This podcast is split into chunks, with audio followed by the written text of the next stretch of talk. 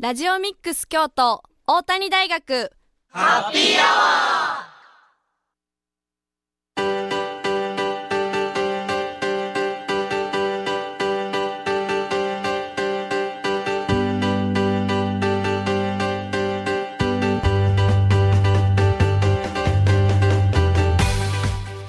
ー八七0ラジオミックス京都。ここからは大谷大学ハッピーアワーのお時間です。これから19時50分まで大谷大学でまちづくりを学ぶメンバーが大学周辺の楽しくて役に立つさまざまな情報を皆様にご紹介いたします。またこの番組は再放送もお送りしています。木曜日の午後11時からと週末土曜日曜の午後10時から再放送しているのでそちらも合わせてお聴きください。皆さんこんばんは。本日のパーソナリティは大谷大学2回生の今森真中と上野ほのかでお送りします。よろしくお願いします。お願いします。はい、はい、12月21日ですけどもう、はい、今年も終わりますね。ほんまに早い。ね。早い。やばい。早い、ね、年末の予定とかってありますか？私はですね、はい、去年もの年末にも行ったんですけど、うんうん、京都の、はい、この山科らへんのとこの将軍塚に友達と行こうって言ってます。夜景が綺麗なとこ、ね、そうやね。うん。へえいいね。なんでか分からへんけど、うん、年末にしか行かないんですよ。年末だけなんや。限定なんや。限定。私の中では年末に行くところみたいになってる、うん、なるほどね。へえ将軍塚。うん聞いたことあるけど私はなんか行ったことないですね。あそうなんでも夜景がめっちゃ綺麗なのは知ってる。そう。友達が自慢して見せてくることがよくあります。写真とか。そっかそっか。いいね、うん、そう年末ね。私は、うん、まあお家でゴロゴロするのと、うん、あとはおばあちゃん家に行きますね、うんうんはい、友達と飲みに行ったりとかはない。あ今のところは？あんまり？はい。でも行きたい。行きたいよね。二十歳になってそうそうそう。2人ともね二十、うん、歳に今年なって、うんうん、初めてのその年末なのでちょっとお酒もね程よく飲みながらっていうのをねね。楽しめたらいいなというふうに思います。はい番組では皆様からのメッセージもお待ちしています。メッセージは番組公式ツイッターのアカウントまでダイレクトメッセージをお願いします。ツイッターアカウントはアルファベットすべて小文字できたきたアンダーバー大谷です。また Facebook ページもありますのでそちらもご覧ください。それでは1曲お送りします。TWICE で Wonderful Day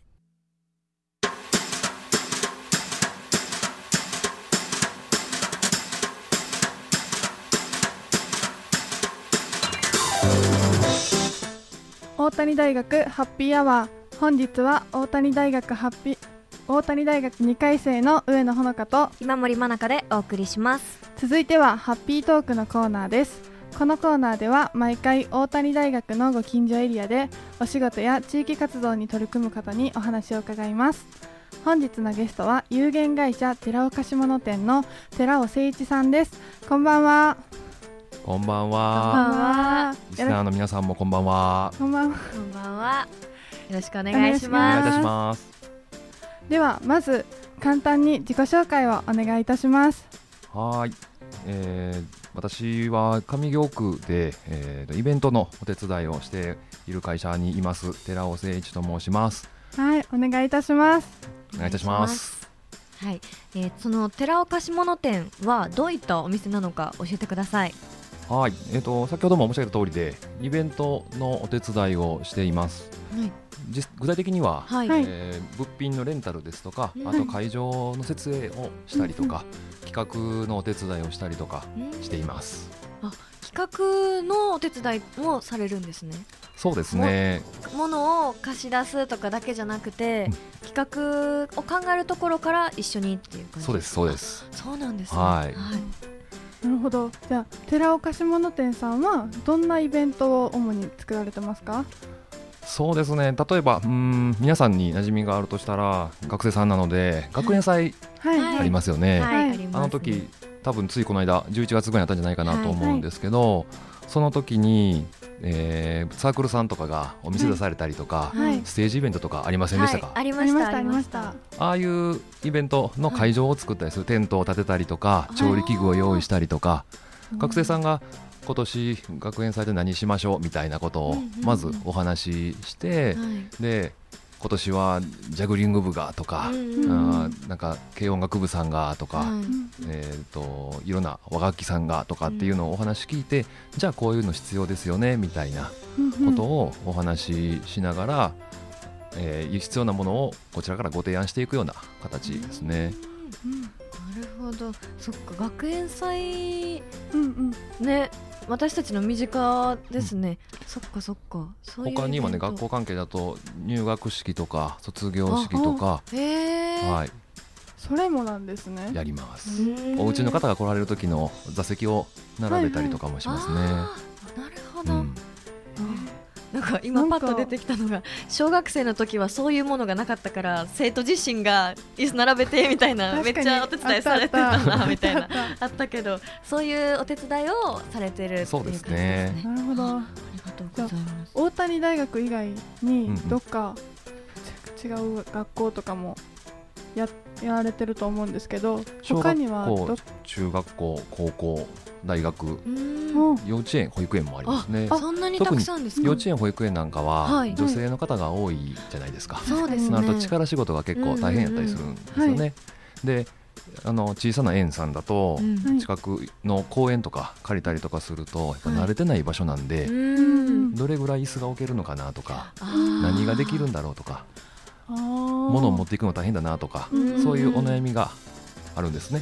確かに、うん、そういう時にも物持っていきますよとか、一緒にどどんなことできるか考えましょうかみたいなことをやったりしますね。そのどれくらいのもの、うん、例えばそのじゃあ今お話に出たようなその、えっと、入学式とかだと、どれくらいの椅子だったりどんなものをどれくらい用意されたりしますか？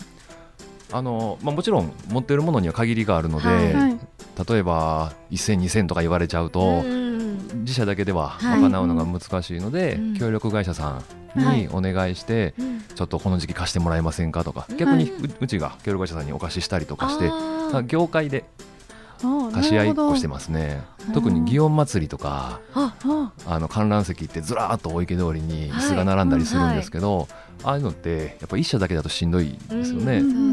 なのでお互い協力しながら一つのイベントを作ったりするっていうケースもあります。祇園祭りのお手伝いも、ありますあります。あるんですね。へえ、すごい。すごい幅広いですね。うん、え、じゃあそのイベント設営から後片付けまであの本当に時間もかかると思うんですけど、それをスピーディーかつ安全に行うためになんか気をつけていることはありますか？まあイベントをやるっていうこと自体が、はい、あのリスク、まあ、不確定要素の塊ですよね、うん。はい、イベントの当日雨が降るのかなとか。そっか天気も分かんないですもんね。うん。ね、運動会、雨降ったらどうしようとかね、ありますよね、はい、たくさんの方お見えになると、お怪我あったらどうしようかなとか、あるじゃないですか、はい、そういうことをなかなかこう慣れてない方だと気づきにくいですよね、確かに。そうですなので私の会社では資格イベントに関する資格があるんですよ。あそうなんですか？そうなんですよ。こういう業界できちっと勤めてますよっていうのとちゃんと試験に受かった人っていうのが、はい、イベント業務管理士っていう資格があるんですけど、はい、その資格を取ってで、えー、しっかりとした知識を持ってた上で、うん、あと自社の経験ですね。この2つを生かしてお客様に安全なイベントを提案しているっていう。資格がないとできないお仕事なんですね。いやなくてもできるんですけどでもより安全にっていうふうに考えるとあった方がそうですね。そうですね、なるほど、えー、そその資格取るのって結構大変ですか？うんうん。そう。とだけ言っとこうかな。だってイベントね別にやろうと思えば、うん、あのー、特になんていうかなこう分からなくても、やりたいって言ってできるじゃないですか、はい、でも実際はそのイベントにまつわるルールっていうのがあったりとか、うん、もしその食べ物を提供するのであれば保健所さんにお話をしないといけないよとか、ね、火事が起こらないように消防さんにお話ししないといけないよとかうん、だそういうのがあったりとか、うんうん。万が一中止になった時にとか、うん。お怪我があった時に保険に入っといた方がいいんじゃないですかとかみたいなところっていうのってなかなか気づかないですよね。そうですね。確かに。うん。でできちゃうから自分たちだけでやっちゃって事故になっちゃいましたっていうのは悲しいじゃないですか、はい、はい。ね、せっかく楽しいイベントが、悲しくなりますね。そういったことが起こらないようにっていうようなお手伝いがメインですね。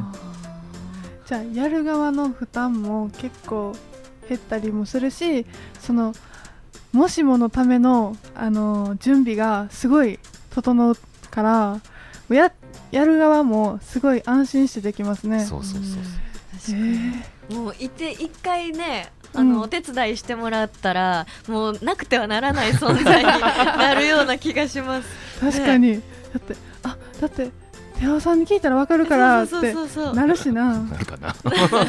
でもまあねイベントの楽しいところだけ、はい。うん持っていってもらったらと思うし、うん。大変なところは任せてもらったらと思ってます。心強い。心強い存在ですね。いやいいですね。ありがとうございます。じゃあはい。後半も有限会社寺尾貸物店の寺一寺尾誠一さんにお話を伺います。それではここで一曲です。愛でハピネス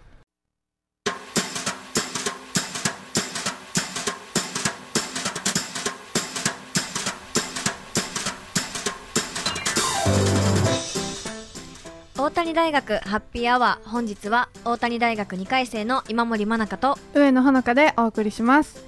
ハッピートーク後半も引き続き有限会社寺尾貸物店の寺尾誠一さんにお話を伺います。よろしくお願いします。よろしくお願いしお願ます。いします前半ではお店についてお聞きしましたがえ後半は寺尾さんのお話を交えてお聞きしていきたいなというふうに思います。はい。恥ずかしい。じゃあまずその寺尾貸物店に勤めようと思ったきっかけって何ですか、まああの親父がやってたっていうのが一つはあるんですけど、ではい。もそれ以上に、はい。この仕事って誰かのやりたいっていう思いを形にして叶える仕事やなっていうことに気づいて、うんうん。あの家の仕事かどうかっていうの抜きにしてやりたいと思ったっていうのはきっかけですね。あそうなんですね、うん。えちなみに何代目とかはあるんですか？えっ、と今の社長で4代目4代目。です。あそうなんですね。1928年。おおというこのとは創業。だいもうすぐ100 100年年。ぐらいですね。すごい。そんな昔から4代目ですもんね。すごいな、へえあ人を喜ばせたいっうんていう思いから、あその喜ばせたいって思ったきっかけは何やったんですか？きっかけはねあの学生の頃に、うん。はい。うんえっ、とこれ言っていいのかな？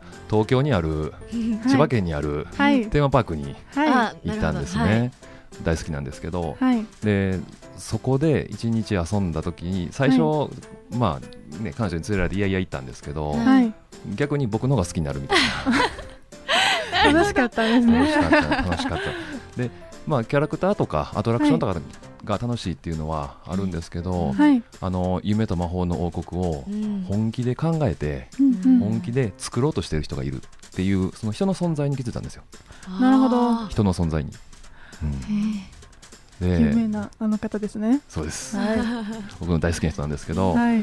でそれを知った時にこの夢を支えるというか、はい。お手伝いする仕事っていうのをしたいなっていうふうにすごく思ったんですよね。えいやいや行った場所でそんな深いことまで思って 将来的に影響までされたんですか？すごいですね当時の彼女にめっちゃ感謝じゃないですか？ま今思えば、あ今の奥さんですけどね。めっちゃ素敵。いや。そんな素敵な話につながるとは思ってなかったね。びっくり。えー、そうなんですね。そうなんですよ。あのテーマパークってあの、はい。その来てくれた人がどんな風に時間を過ごすかっていうことをすごく意識していて、あーそうですね、有名な話ですけどお手洗いに鏡がうん見に行かないとないんですよね。でお手洗いの真正面に鏡がないんですよ。そう知ってた？とかな私かった。あの場所にはね時計が置かれてないんですね。あー確かに言われてみれば。で迷迷子のアナウンスもかからないんですよ。かからないですね。すごくない？その間聞いた時に、うん、私結構何回かでも年に1回ぐらい行ってるんですけど、うんうんうん、気づかなくてえ待ってそうやんと思って。でもそこに気づいてそこに憧れるのもめっちゃすごくない、うん、えー、すごすごいんです。えすごい。めっちゃ今鳥肌立ってます。びっくりしてます。ね。その入り口が一つしかないとかっていうのは映画のスタートは絶対同じところからスタートするって考え方であれね帰りあのお土産屋さんとかがあるエリアに行くと思うんですけど、はいはい、上を見上げるとエンドロールがあるんですよ。一日の終わりに。じゃこんなディズニーの話してもかな。全然あの寺尾さんのお話を聞きたいけど。すごい盛り上がっちゃった。そういう素敵なところからその素敵な話が出てくるのもすごいんですけど、そのディズあねそこのテーマパーク行って 夢の国がね。夢の国ね、うん、行ってそのそこであのその楽しんでる人の顔を見てすごいと思ってそこに憧れたっていう話は、うん、何回かそうよそで聞いたことはあるんですけどその作りとか、うん、その人に憧れて、うん、それを実行できるのがすごい尊敬でなんですけどそのそれを今どんな風につなつなげてるのかとかはありますか？イベントってやりたいと思ってる人と、はい、来てくれる人がいるんですね、はい、これってテーマパークも一緒やと思っていて、ね、作ってる人と来てくれる人がいるっていう考え方、なのでそのやりたいと思ってる人が、えーと、理想を最大限叶えられるようなお手伝いをしたいっていうふうに思うと、この仕事って実はめちゃくちゃいい仕事やんって思って、うんうん、で今のこの会社に入ろうっていうふうになるほど。ですね。素敵です本当に。そのなんかあの原動力になってるものとかあるんですか、原動力。原動力。でも目の前にこれやりたいねんっていう人がいたら、はい、それはね面白いことやったら絶対やりたいですね一緒にやりたいと思うし同じものを見てみたいって思う。この人はどういうことを想像しててどんな一日やったりとかひとときやったりとかっていうのを作ろうとしてるんだろうっていうのをお話聞いて夢を膨らまして実際その会場を作って。うん。じゃあ夢その人の夢に寄り添う会社みたいな感じなんですね。思いね、うん、でもまさに本当にその夢の国と同じようなその働きが。おこがましいわ、えー、いやいやいやそれくらい本当に素敵な会社でお仕事ですね。えそうでもイベントって絶対思いがあると思うんですよね。そうですね、お誕生日パーティーやったらおめでとう、ありがとう、うんうん。そういう思いを伝える場っていうふうに思っていてそれをいかにお助けできるかっていうことですよね。ちゃ素敵な話を聞きました。ありがとうございます、ね、じゃあちょっとあの変わるんですけど寺尾貸物店さんのロゴについてなんですけどロゴが寺尾の「お」があのカタカナの、えっと、和音の「お」じゃないですか。それになんか込められている意味っていうのはありますか？このね、はい、よく、あのー、お客様からもご質問を受けるんですけど、はい、なぜこの王なのかっていうのは、はい、先ほどもお話した通りでもう4代も前の話なんで、うん、なかなか分からなくて。で、ね、ただ、うん、結構そあの王を親しみを込めて、あの呼んでくださることが多いのと、覚えていただきやすいっていうのがあって。そういう意味ではあの自社の象徴の一つなのかなっていうので、あれをロゴ化しようというふうに思いました。なんかちょっと打ち合わせの時に聞いたんですけどそのなんかカタカナの和音の「お」を横向きにそうなんですこれ社内的にも「お」を倒すなんてっていうね会社にとっては縁起悪いんちゃうみたいな話もあったんですけど、はい、でもよくよく見ると三角形が2つあるんですよね。うん、で、はい、現状の会社と将来の会社の姿っていうのを思い浮かべて、うん。うん、より大きくなりたいというか、まあ、その会社を大きくしたいじゃなくて、できることを増やしていきたいっていう。なるほど、うんうん、うわそんな意味が込められてる、すごい。確かに。会社を大きくしたいは結構あると思うけど、うん、やりできることを増やすって、うん、なかなか考えられへんし、そのやりたいことを増やすのも、その多分イベントのなんかいろいろイベントも種類いろいろあるけど、そのイベントのできる種類を増やしていくっていう意味なのかなと思うんですけど、そういう例えば、ま、一番最初はこんこんなイベントぐらいでしかぐらいしかやってへんかったけど、うん、今はもうこれぐらいやってるよやなっていう話ってありますか？イベントもあの同じイベントでも結構中身が変わってたりするんですよね。例えば、運動会とかの中身も種目が実は変わってたりとかしてたりするんですよね。でまああの数年前大きな病気が大流行したことがあったと思うんですけど、はい、あの時はイベントのやり方自体が大きく変わったんですよね。確かに。そうですね。もう会えないっていうのがあったので、インターネットを使ったイベントみたいなこともあったりするんで、やっぱその時その時のイベントのあり方っていうのをすごく考えてやってはいますね。適応能力がすごいですね。でも思いは変わらないんで手段が変わるだけなんですよね。そうですね。ね。とその企業の理念があると思うんですけどその企業理念はどんなものでどういう思いが込められているのかを教えてください。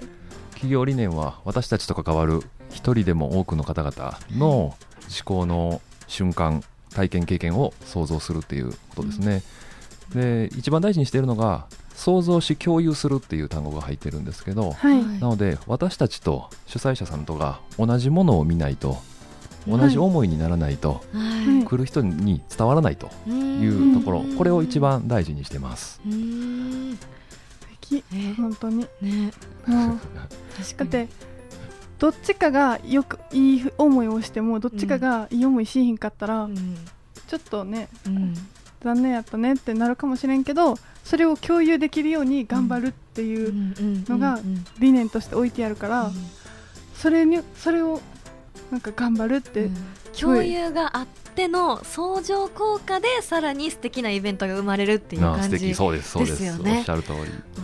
素敵。本当に。めっちゃ素敵。ありがとうございます。ではそろそろお時間になってしまったので早いんですけど最後にお聞きになっているあのリスナーの方にメッセージをお願いします。はい、えー、聞きにくいお話だったかと思いますが最後までお聞きいただいてありがとうございました、もし何かあイベントでお困りのことがあったらご連絡いただければ嬉しいなと思います。今日はありがとうございます。ありがとうございます、本日のゲストは有限会社寺尾貸物店の寺尾誠一さんでした。どうもありがとうございました。ありがとうございました。ではここで一曲です。ビーズでいつかのメリークリスマス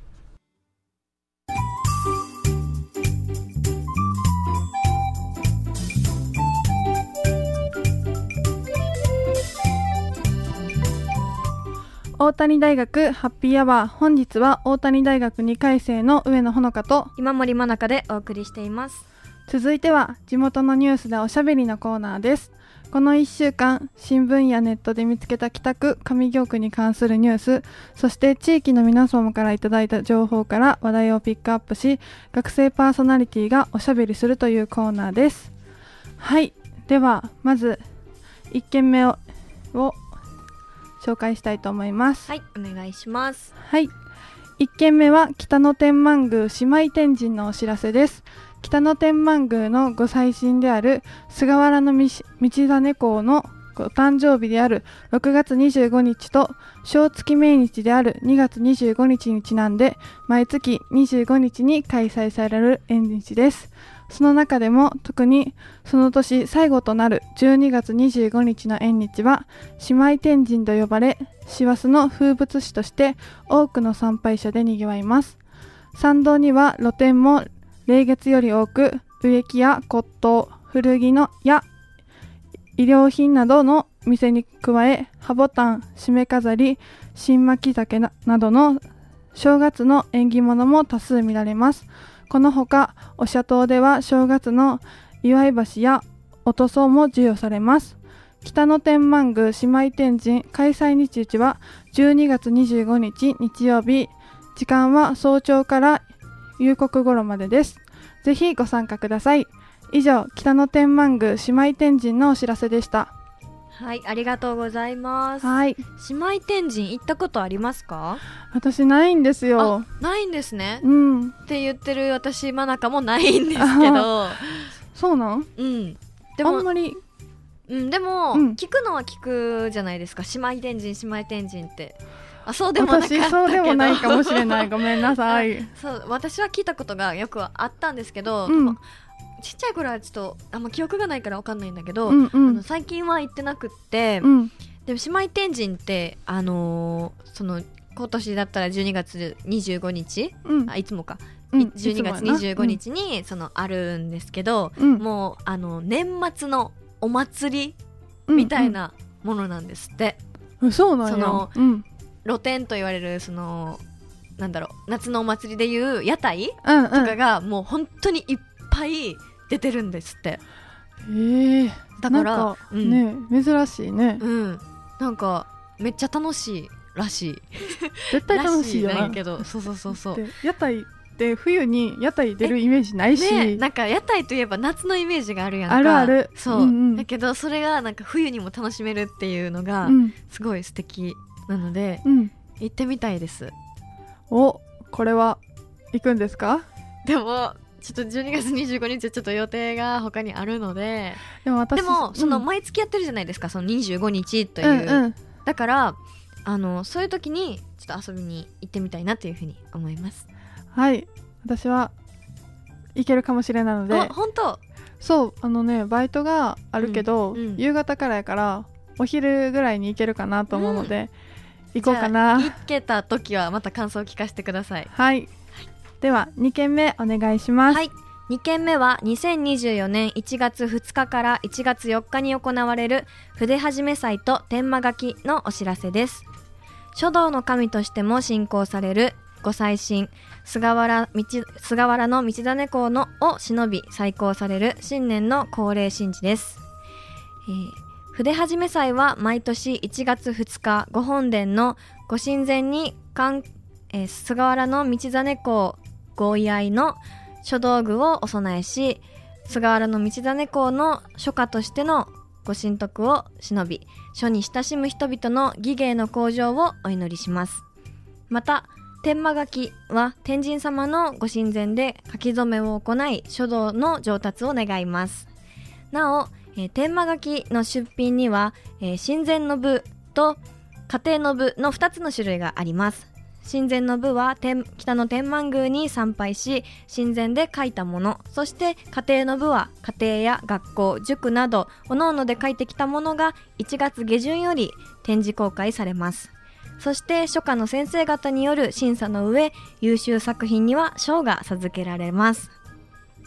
開催日時は筆始め祭が2024年1月2日火曜日午前9時からです。天満書き神前の部は1月2日火曜日から1月4日木曜日までの3日間で時間はいずれも午前10時から午後4時までとなっています。場所は北野天満宮絵馬所。で持ち物は書道の道具です、えー家庭の部は1月5日金曜日まで、えー作品を受け付けています。受付場所は北野天満宮の、えー文道会館です。なおご参加には、えー出品料と用紙代が必要となります。その他詳しくは北野天満宮の公式ホームページをご確認ください。以上筆始め祭と天満書きのお知らせでした。はいありがとうございます。はいありがとうございます。書道とかします？書き初めとか。小学校ぶり。そうだよね。やってないかな。うん私そのいとこがいるんですけど、うん。いとこが小学生うん。でそのやっぱ宿題であるじゃないですか。冬休みの宿題で書き初めしていきましょうんうん。うみたいなのが、あの去年のお正月うんうん。にあって、ちょうどやってて久しく書いてないから、うん。ちょっと書いてみたいなと思って。う、ん。ででも私書道めっちゃ下手なんですよ。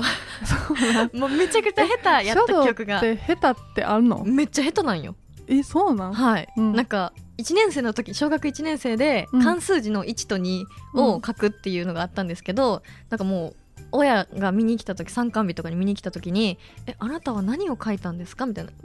関数字の3書いたんかっていうレベルで、うん、ほんまになんか苦手だったんだけど、うんうん、大きくなってからそのうまさを見せようとかじゃなくて普通に書いてみようってリラックスして書いてみると、うん、なんか昔と比べてな？昔と比べてめっちゃうまくなってて。なんか成長。そうそう成長してて、うんうん、なんか久しぶりに書いてみるっていうのもすごくいいなっていうふうに思いました。なので、はい。あの今聞いてくださってるリスナーさんもほのかも、うん、ちょっと久しぶりに書いてみたら字変わってるかもっていう気づきがあると思うんでぜひやってみてください。やってみます。北の天満宮でね書けるので、はい、ぜひぜひ皆さん行ってみてください。はい。以上地元のニュースでおしゃべりでした。ここで一曲です。チリビーンズでレイズ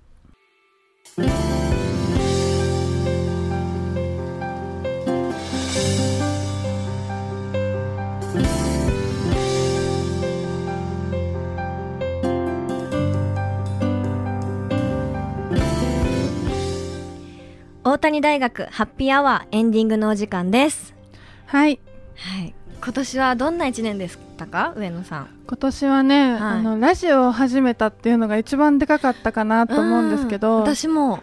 ね、うん、もうが去年よりは遊んでなかったし、うん、そうな今年はほんまにラジオ頑張った年やったかなと思います、うんうんうん、えでもそうですね。私も、うん、あの今年の夏、うん、夏休み終わりぐらいからこのラジオに参加させてもらって、うんうん、あの初めはどんな風になるかちょっと分かんなくて緊張もしてたんですけど、まあ、今ももちろんするんですけど、うんうん、あの回数を重ねるごとに、まあ、ちょっとずつは成長できてるんじゃないかなというふうに思いますね。うん、確かに、ね、なのでね来年もさらにいい番組を作れるように。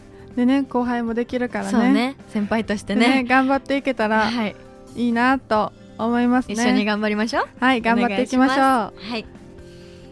大谷大学ハッピーアワーいかがでしたか？今夜のお相手は大谷大学2回生の今森真中と。上野穂香でした。それでは皆さんさようなら。そして良いお年を